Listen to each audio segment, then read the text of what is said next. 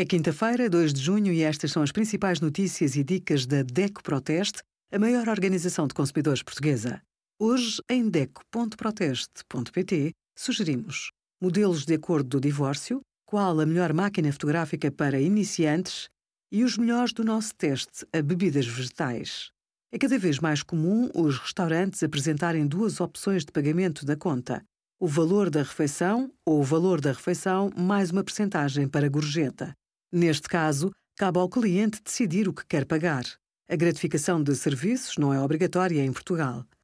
Apesar disso, se um restaurante determinar um valor de gorjeta no seu pressário, terá de pagá-la. Mas o cliente tem o direito a ser informado previamente e de forma clara sobre o valor a pagar. A obrigação de incluir as gorjetas na fatura é uma forma de controlar os recebimentos e de permitir a sua retenção na fonte.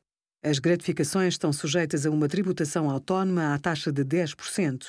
Cabe à entidade patronal apurar os valores recebidos pelos funcionários.